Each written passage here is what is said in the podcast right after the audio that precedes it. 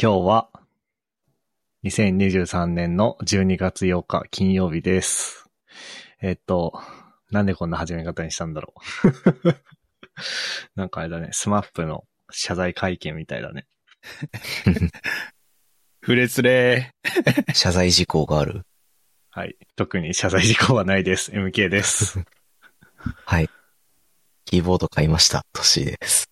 はい。今日の帰りにスーパーで、あの、チョコエッグ見かけて、で、昔、チョコエッグ買ってたなと思って、今、今さっきネットで調べたら、チョコエッグ博物館っていうサイトがあって、眺めてたら、あの、戦闘機シリーズっていうやつ眺めた瞬間に、急に懐かしくなりました。ふっくんです。懐かしい。少しっていうか、これ、あ、そうなんだ。チョコエッグって、あれなんだね。その、なんて言えばいいんだろう。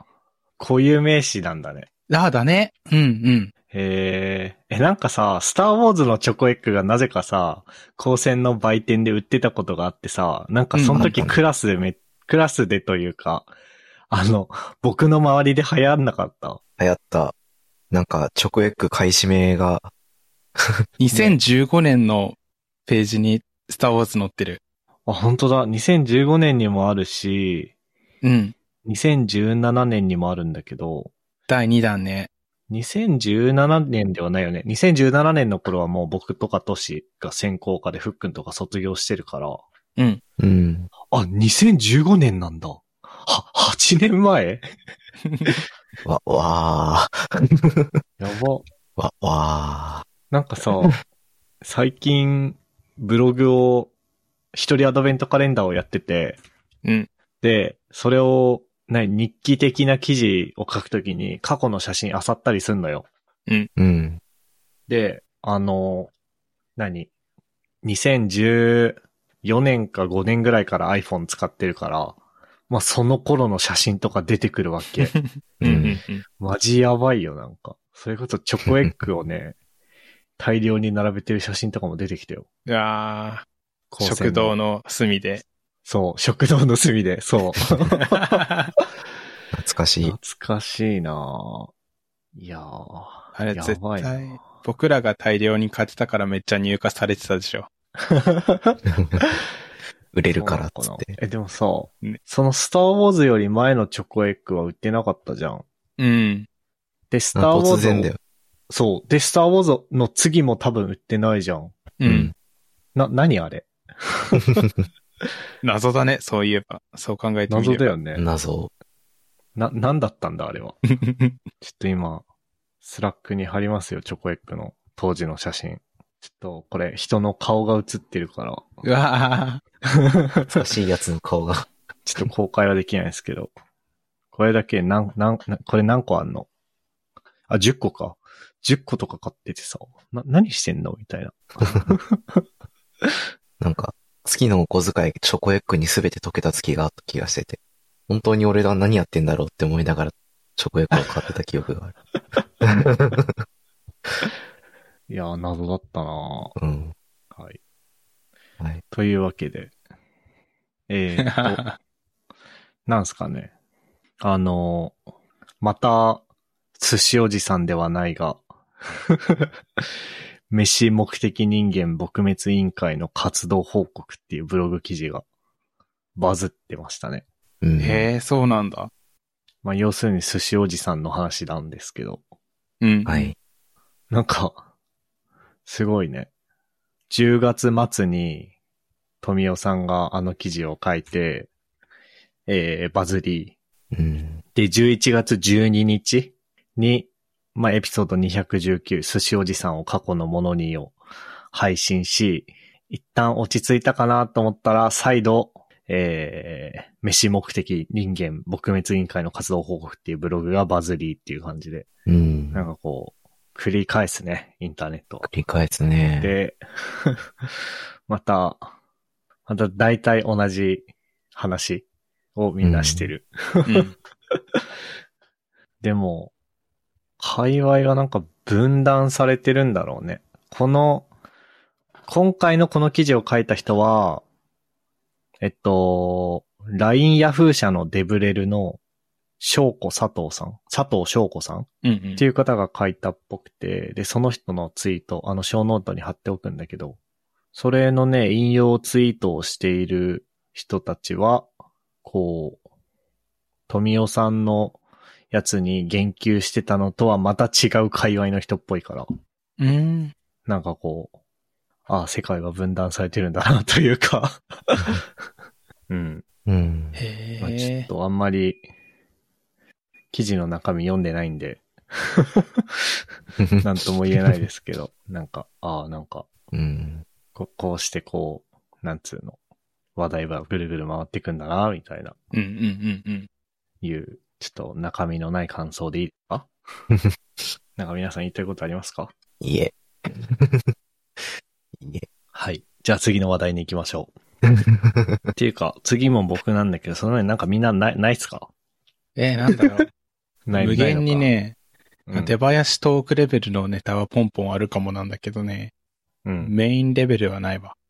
あ、そう。前さ、うん。あの、トッシーと僕一緒に参加した勉強会で、うん。えっ、とね、なんだっけ、東急 .rb っていうイうベントん。に一緒に行ったんだけど、うん。それがなんかこう、なんだっけな。みんな結構、懇親会が好きでイベントに来てるじゃないみたいな。うん。うん。じゃあ、イベント丸ごと懇親会にしちゃえばいいじゃないっていうコンセプトで、そうだったね。こう、全部懇親会で、えっと、なんだっけ、LT、5分の LT がずーっと無限に続いていくみたいな回だったんだけど、おー、おもろそそう。の時に5個 LT した人がいて、うで、一人で5枠取ったって意味じゃなくて、1枠5分の中に1分の LT を5個詰め込んだ人がいたの。すごい。で、その人がなんか優勝してたんだけど、優勝っていうかあれ何あれ優、優、な、何を取ったんだっけなんか取ってたじなゃんん。ベストトークショーだっけなんか、ベストトークショーみたいなのが、なうんん。のと、何個か賞があって、うん。そのうちの、その LT の内容の、なんか、これが良かったみたいなのを決める投票で、確か選ばれた記憶があるあ、。そうだよね。ちなみにその人はあれだよ、あの、大倉正文さんつって、あれポッドキャストで話したか忘れたけど、僕がレールズ会議のプロポーザルを提出して通すにあたって多大な協力をいただいた方だよ。 その人か。そう。で、その人が、えっと、なんだっけ。なんで俺その話したんだっけ。あ、そうそう。その人が1分の LT を5回やるっていうのをやってたから、そんな感じで、ふっくん も出前しとこう。 5個 すたるく。さん詰め込む のはありなんじゃないですか。 なるほどね。それで一つのメインテーマとする、みたいな。そうそうそう。いいね、いいね。じゃあ今度から気兼ねなく、メインの話すところで、出囃子トーク的な話ポンポンするわ。ああ、いいっすよ。できるわ。免罪符を手に入れた。うん。まあ、っていうか、なんか、あれかもね、デバイストーク、さあ、どこまで突っ込んでいいか僕。デバイストークどこまでこう、突っ込むかいつも迷うんだよね。なんか、例えば今日も、うん。トッシーがキーボード買いましたっていう話をして、で、ふっくんのチョコエッグの話があったじゃん、デバイストークに。うん。で、まあ、あれじゃん。ふっくんのやつ深掘るじゃん。うんうんでも、ポッドキャスト的にはやはり、えうん。う、ん。トッシーキーボード何買ったのとかやるべきなんだけど、うん。うん。でもチョコエッグで尺を使ってしま って、で、再度、また出囃子の話行くみたいな風になっちゃうわけ。うんうんうん。なので、なんかこうあれかもね。ちょっと、深掘りそうなやつ出囃子にしない方がいいまであるよね。ああ、なるほど。 うん。そうすると、次回から、天気がいいですね、みたいな話。薄っぺらくなっちゃ。いうそれでいいんじゃないうん いいか、いい、いいのかな。いや、いいんじゃないなんか、それで。あ、じゃあそうしよなんか、いや、それこそ、このポッドキャストの面白さの一つに、まあ僕とトッシーは関東圏に住んでて、ふっくんは北海道に住んでるっていうのがあるから、う。う。うんん。ああ、なんか、こっちはもう氷点下です、ふっくんですとか、うんうん。ええこっちはなんかもう横浜は台風です、みたいな、うんうんうん。いうとかでもいいと思うよ。なんか、気合い入れなくていいと思うよ、デバイストークは。 まあ、気合い入れちゃってたわ、出囃子トーク。はい。これは何出囃子トークのトーク今のは。うん。チャプターつけるとしたら。出囃子トークトークだね。出囃出子トークト囃子ーク。トークトーク。メタ構造。ちなみにキーボードは何を買ったんです か義務深掘りだ な。義務深掘り。それ本当はなんか別にキーボードのことなんか興味ないけど、一応聞いといてやるよみたいな。あ、そうニュそうアそンう。ス、ニュアンス出さないでください。 あのね、地味に本当に気になるよね、キーボード。買ったのはニューフィーっていう、これどこのメーカーなんだっけな忘れちゃった。ニューフィーエアー60っていう、薄い60%キーボードってやつなんだけど、うん。 NUPHY でニューフィーね。あ、そうそうそほんほんう。それがね、前から気になってたんだよね。こ今回買ったの V2 ってやって、もう改良型のやつなんだけど、V1 があって、V2 何がいいかっていうと、この薄型なメカニカルスイッチを使ってて、本体自体も結構薄め。で、まあもう、カバンに入れやすいとかっていうのも、こうあったりするんだけど、あその、キーボードにさ、滑り止めの足とかってついてるじゃん。あ。ああ。でああいうのって大体さ、ゴム足になってて、でかいと思うんだけど、これはね、なんと MacBook Air とか MacBook Pro のキーボードのフットプリントのところに、ちょうどこの足がね、置ける。だから、こう、ナチュラル損失スタイルができるっていうキーボードなんだよね。なるほど。はいはいはいはいそう。そう。な損失スタイルについてわからん、あの、何言ってんだって思った人は、ちょっとググってほしいんだけど、ノート PC、ラップトップ PC の上に直接キーボードを置いて、そのキーボードを PC につないでキーボード経由で操作するっていう。で、そいつを膝の上に置くっていうのが確か、あの、原理的な損失スタイルの、あれだったと思うんだけど、あ、膝の上に置くところまでが損失スタイルなんだ。だったはず。まあ、ラップトップだからね。膝の上に。なるほどね。はいはいはい。まあこれは、こう、いわゆる損失スタイルをナチュラルにできるっていうので、最近その使ってるキーボード結構調子悪くなってきたんで、どうしたもんかなと思って、よっしゃ買ってみるかっつって買ってみました。えー、なるほどね。え、まだこれ手は元には届いてないです。自作ではないの自作ではないね。うーん一応カスタム要素みたいなので、キーキャップとキースイッチうんうん。の交換ができるんだけど、まあ特にする予定ないし、うん。感じ。けど、なんか、キーボード何をしたらどう入力されるかみたいなパターンは自分でこう、後から設定できるっぽいので、それに期待って感じ。あの、自分で配列を変えれるってことね。そうそうそうそはいはいはいはい。へー。なるほどね。え、っていうか、あれなんだ。家で使ってるキーボード出社の時に持ってってるんだ。う。うん。なるほどね。だから、小さい方がいいっすよね。小さい方がいいのでもね。もともと使ってたのも40%っていうサ イズ。えなんだっけ、それ。なんてやつだっけ。プランクっていうキーボードが、プランクっていうのを使っててね。 PLANCK ってやつね。そうそうそうそう。おーえでもそれあれじゃん、ポッドキャストで話したことないよね。なかったっけない気がする。なんか、ないか。あれうん、なかった気がする、それは。なんか自作キーボードはいいぞみたいなは会話やったよね、確か。あ、その時うんにやっ喋ってないか。だし、あと、自作じゃないけど、うん。なんかの、すごいちっちゃめのキーボードの話もした気がするんだけど、うん。でも、プランクではなかったと思う。プランクではないか。プランクではない。最近はね、このプランクっていうのをメインで使ってて。でもなんか、いろんなところいじりすぎて、こう、不調になっても、自分でどこが悪いのかっていうのが把握できないぐらいガチャガチャいじっちゃってるから、うん。うーん、ちょっと辛いなーって思ってたところで、こう、ツイッターで自作キーボードおじさんたちが、これはいいっつってたんで、よし買ってみるかっていうので、今回ニュービューを買ってみた。うーん。でもなんか、今めっちゃ売り切れてるね。うん。ー、確かに。ああ、そっか。なるほどね。色かける軸でいろんな組み合わせがあって、結構、それによって売り切れてるかどうかが違うのか。なるほどせやね。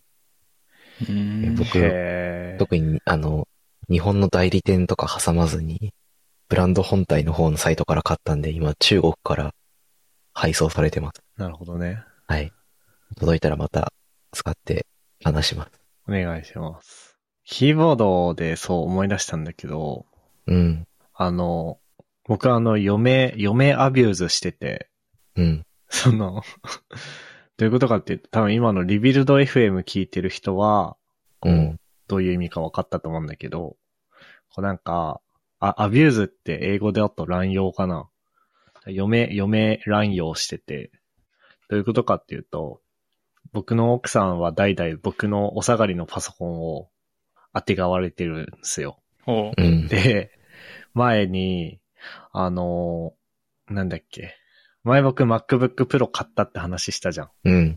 で、と、ということは、その前に使っていた M1 の MacBook Air は今奥さんのものになったんだけど、うん。その時に、日本語配列であることをものすごく文句言われて、へうえ。ん。もらっておいて。まあなんかでもうちの奥さんも、まあ自作とかまではいかないけど、左右分割キーボードとかなんか使ったりしてなんだっるっぽけくて。えーっと、製品名が出てきそうで出てこない。まあなんか割と多分ポピュラーなやつだよね。うん。アルケミストみたいな名前の。で、そういうことするってなったらやっぱあれじゃん。英語配列じゃん。そうだね。あ、ミステルミステルあそうのだバロッコミステルバロッコね MD770 ってやつをミ使スってテルバロッコ。うん、うちの奥さんは。うん。なんだけど、そう、そういうのって大体英語配列じゃん。うん。だから、MacBook Pro じゃないや。僕の挙げた Air が日本語配列なことにこう、非常に不満を持ってたんだけ ど。まあでも、プログラマーは普通英語配列でしょ多分。そうなのじゃないのって、うちの奥さん言ってましたよ。それはちょっと思想が強すぎるかも。思想が強すぎる。あ、そう。ちょっとじゃあ、炎上、炎上しないようにしないとね。 結構周りだと日本語配列の人多かったから。ああ、そそう。う。ま、周りって会社会社の同僚とかは。は。結構日本語配列しか使ったことないって人も多くて。うん。うん。だからね、そんなね、まあ、プログラマーなら英語配列っしょ、みたいな感じの、に合ってこなかったから、あ、そうなんだ、みなるほどね。それじゃ思あ、いましちょたっと、うちの妻にも言っておいてもら って。で、僕もずっと日本語配列できたんだけど、うん。会社だとね、でもね、英語配列の方が多い気がするなそうなんだなうん。はい。英語配列。英語配列だけど、エンターキーがちっちゃいぐ らい。エンターキーがちっちゃくて、横長いぐらいじゃない。違いは。そんいなことや、はないでもなんか、か記まあ号スペースバーの大きさ。さとか、うん。あの、なんだっけ。かな、かなエースの切り替えキーが MacBook にあったりするから、うん。あそこら辺はやっぱ違うか。あと記号とか全然違うでしょ。ああ、そうだね。うん。えだからあの、そう数字のシフトを押した時の変換が違ったりとか。そうそうそう。だからい確かにあるねつもさ、困るよ。あの、あの VM とかにさ、入っうんっ。たりするときにさ、まあ今はないけど、前職とかだとあの、インターネットエクスプローラー11を動作保証環境に入れてたからさ、 そのために Windows の VM 立ち上げてさ、うん。 IE11 を起動してとかやってたんだけど、その時に入った Windows が、うん。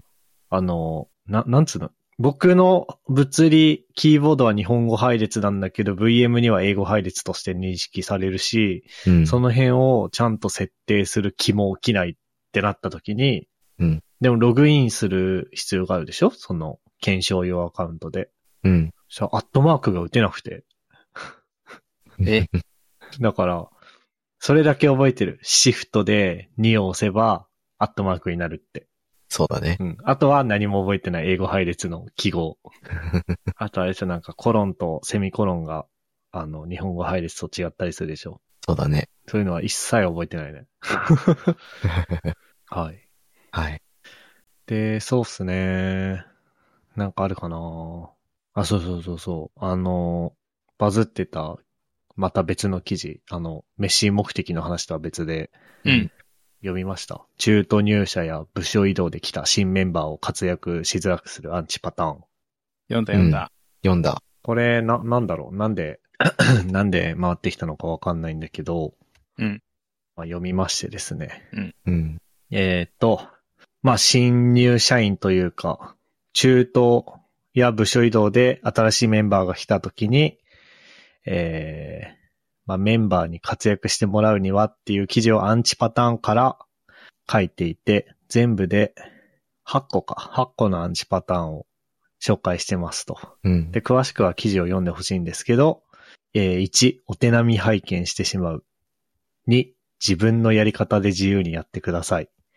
3、即戦力として取り扱う。4、十分な教育機関がない。5、ペアプロ、モブプロを一切やらない。6、チームメンバーとの会話が少ない。7、チームの貢献になっていることを実感させない。えー、8、最初から難しいタスクをまと、任せるということで、この8個のやつがアンチパターンらしいんですけど。あ、で、一個一個にあれだね、対策も書いてるね、中うの。ん。うん。いかがですか、皆さん。もう、ハゲ道というか、その通りすぎるなって いう。そうだね。なんか、読むと当たり前、いや、っていうか、そうあるべきだなって思うけど、うん。実際ちゃんとできてるところって少なそうだな、みたいに思った。うん。おー、なるほどね。どうですか、どうしよいやー、わかるってか、わかるってなるんだけど、あの、対策としてさ、あなんかこう、なんて言うんだろう。確実に効果があって、こう、取り組みやすいものとさ、例えば8番とかはさ、対策のところに、難易度が高くなくチームへの貢献を実感しやすいタスクあを任せるみたいになるじゃん。う。はい。あ、これを、なんか事前に洗い出して選定しておくとかも結構大変だから、うん、わかるわかるって思いつつ、でもこう、受け入れる側も、こう、大変だよなーって思う。多分この記事は、あれだよね。あの、受け入れる側目線の記事だよね。そうね。うん。うん。って思って、まあ、受け入れる側としては、こうこうこういうことができると言いつつも、もう実践が難しいものも結構あってっはいはいはいはい。うんて感じかな。なるほどなるほど。おー、あおおむね、その全体的に言ってることはすごくわかるなるほど。ありがとうございまっす。て感じですかね。これ、あれじゃないですか。え、トッシー、この後僕がしたい 話をかなり念頭に置いた感じで誘導するかのようにその感想を言いました。いや、特に。おー、すごいですね、これ。あの、これあれなんですよ。あ。 ちょっと、ちょっと言い切ってもいいですかはいいいっすね。はい、あの、これあのね、僕のチームというかね、僕の所属してる会社のテックチームできてるなっていうふうに思いながら見ててですね。お割と。で、それをね、あの会社のブログに書いたんですよ、昔。ー、おー、えっ、とね、ちょっと僕はあんまりあの、ポッドキャストで所属先の会社の名前は言わないことにしてるんで、 あの、リンクを貼るだけにとどめるんですが、うんうん。オンボーディングタスクについて考えていること、えー、ほげほげ、テックチーム編っていうブログを昔書きましてですね。うんそのうんほげほげのところがちょっと所属部署の名前になってるんで、ポッドキャスト上ではぼかしましたが、これね、書きました。あの、オンボーディング、新入社員向けのオンボーディングタスクを、まあ、渡したりするじゃないですか。うん、で、その選定について考えていることを、まあ、ひたすら書いてですね。で、例えばブログの中でタスクの選定基準に、えータスクの選定基準として、ドメイン知識がなくてもやりたいことを理解できるもので、かつ、えー扱っているプロダクトの基本的なデータに触れられ、で、ロードマップに載っておらず明確な締め切りがないんだけど、やりたいっていうもので、かつ、社内の誰かの仕事に関わるものがタスクとしてはいいですねっていう話を書いてたり、うん、あとはポイントとしては、その、社内の誰かの仕事に関わるものをオンボーディングタスクとしてやってもらうときに、その、その実装によって仕事が良くなったり変わったりするステークホルダーとのやりとりも、オンボーディング対象の人にやってもらうとか、うん、で、そういうタスクってなかなかすぐポンと出てくるものではないから普段から貯めておくとか、いうことをしてますよっていうのを記事に書いたんですけど、うん。これ、あれですよ。あの、さっきのアンチパターンで言うと、えー、まずは8番最初から難しいタスクを任せるみたいなうん。ところの逆というか、対策としてオンボーディングタスク。まあ割とかん、あの、あるじゃないですか。特に社内向けの管理画面とかだと、まあちょっと本気出してやれば1日でバンとやるんだけど、なかなかやらないよねっていうタスクあるじゃないですか。うん。そういうの。という意味で8番、最初から難しいタスクを任せればクリアできてるし、うん7番、チームの貢献になってることを実感させないのやつも、えっと、社内の誰かの仕事がちょっと良くなる系の仕事で、かつステークホルダーとのやりとりを任せることによって多分大体感謝されるんで、うん。あ、自分のオンボーディングタスクで貢献になってるなっていうのを満たせるし、で、えっ、と、そのオンボタスクやってもらう中でペアプロモブプロをしたりとか、まあチームメンバーとの、そのペアプロモブプロすれすれば当然会話も生まれるんで、うん。それやってもらうとか、あとオンボーディングタスクやってる時点で、まあ悪い意味じゃなく即戦力としては取り扱ってないですよね。う。うんん。とか、あとは、まあ、2番の自分のやり方で自由にやってくださいみたいなところで言うと、えっと、オンボーディングタスクの実装自体は多分めっちゃ簡単だから、どっちかっていうと主目的はプルリクの出し方とか、レビューの通し方とか、デプロイの仕方とか、そういうののティーチングも割と目的に入ってるんで、うん。の自分のやり方で自由にやってくださいではなく、まあ、まずはうちのチームのやり方こんなんですよ、みたいなのを教えることもできてるんで、うん。なんか、なかなか良くないですかいいっすね。 すごい。結構なところにカウンターとして対処できてそうそる。うそうそう。うん。これ、この記事読んだ瞬間に、あ、これはちょっ と、次のポッドキャスト僕のターンかな、みたいな、ふうに思っちゃいましたね。いいね。だからちょっとね、1のお手並み拝見は、ちょっとしてるところはあるかなって思いました。うんううんん。ああ、あ、いや、でもな、お手並み拝見だけど、でも、うーんと、ああ、なるほどね。チームに馴染むためのサポートがあまり受けられないみたいな感じにはしてないな。うん。なんかこう、これってあれだよね。こう、ほら、まずはこっから始めるんだよ。お手並み拝見だな。ふむふむ、みたいな。結構その、タスクをぶん投げて、独立、独力でできるよね。中途だもんね。みたいな、うん。こう、なんていうのやり方のことを言ってそそうだね。そういうことはしてない。うん。と思う。 ということで、あ、じゃあ全部、あの、アンチパターン、8個のアンチパターンに対するカウンター、言えたんじゃないですかう。そうだね。あ、十分な教育機関がない。4番、十分な教育機関がないに、ちょっと、触れてなかったけど、えーっと、えー、なるほど、なるほど。これも難しいよ。これはね、会社で研修があるのと、うーん、まあでも開発プロセスやドメイン知識はオンボーディングタスクとそのペアプロでクリアできてて、あとドキュメントも微妙にメンテされてないとこもあるからできるな。でも必要なスキルの学習はちょっとなんか時間取れてないかもなって今読んで思ったな。うん。なんか、例えば、Ruby 書いたことがありません。今まで Go しかさ、Go と何、?C プラと、みたいな言語環境でした、みたいな人にいきなり Rails を書かせるのは苦だけど、その、なんて言うんだろう。その Ruby の書き方とか、Rails の使い方みたいなさ、ところに、こう、多大な時間を使うわけにも、まあ、いかないことも多いわけじゃん。うん。だから、うーん、まあ、すその、教育という名目でそういうのを時間取ってもいいかもしれないんだけど、なかなかそこのこう、バランス感というか、は難しいのかなと思って、こう、読んでた。ね、難しいね。そうまあ、何か一個できる人、何か一個、その同じようなパラダイムの言語できる人であれば、まあそうだね。い意外とペアプロで、あの、なんとかなるは、なるけどね。う。うんんうんでも、ガチ初めてだったらどうなんだろうな。まあでも、ガチ初めての人はあれか。多分、この記事って、中途とか、移動できた人だから、うん。経験があって、ベースの力はある人向けの記事だもんね。だから、だから、で、もう一個新卒向けの記事も同じ人が別枠で書いてたみたいだから、うん。そういうのはそっちを見ればいいのか。そうだ。はいはい。あじゃあ、なかなかはい。なかなか良さそうです。 なかなかはい。あの、ブログの一番下に採用情報ありますんで。よかったら、あの、まあ僕の部署は募集、中途は募集してないみたいなんで、僕と働くことはないと思うんですけど、よかったらぜひ。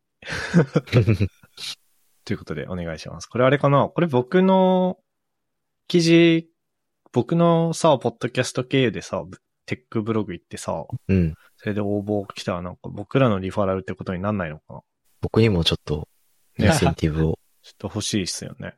はい。ということで、えっと、久々に、あの、生き入らせてもらいました が、そういう感じでございます。あはこれアドベントカレンダーのネタになりそうじゃないあー、数ヶ月、数ヶ月前に書いた記事が完全に答えだった件。はいはいはい。あ、それ素晴らしいですね。い。いいですね。いいじゃないですか。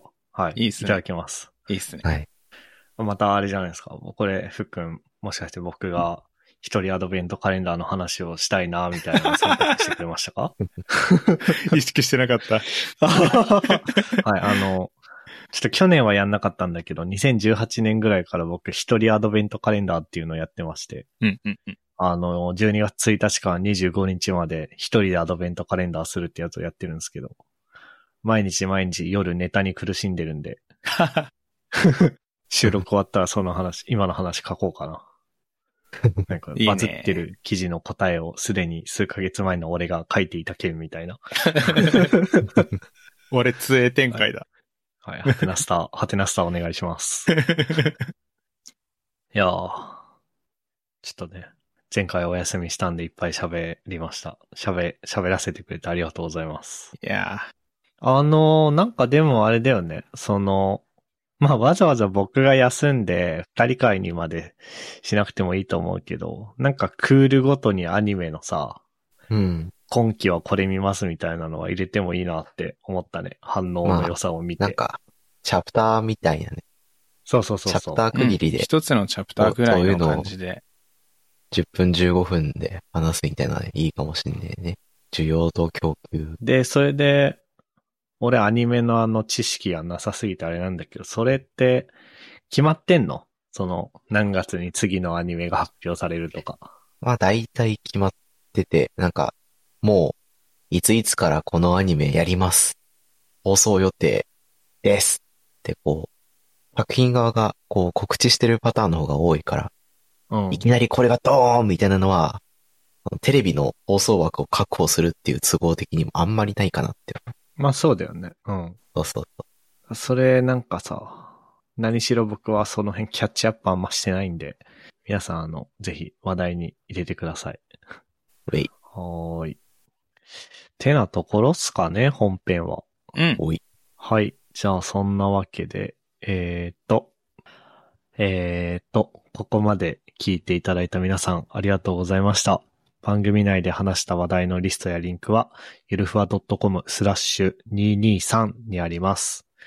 番組に関するご意見、ご感想は、X のハッシュタグ、シャープゆるふわ、yuru28 で、ポストお願いします。面白い、応援したいと思っていただけた場合は、ウェブサイトのペイトレオンボタンからサポータープログラムに登録していただけると嬉しいです。それでは MK ふっくんとっしーでした。ありがとうございました。ありがとうございましありがとうございましたた。 And now, a short commercial break. 現在エンジニアの採用にお困りではないですか候補者とのマッチ率を高めたい辞退率を下げたいという課題がある場合ポッドキャストの活用がおすすめです音声だからこそ伝えられる深い情報で候補者の興味関心を高めることができます株式会社ピトパでは企業の採用広報に役立つポッドキャスト作りをサポートしています気になる方はカタカナでピトパと検索し X またはホームページのお問い合わせよりご連絡ください。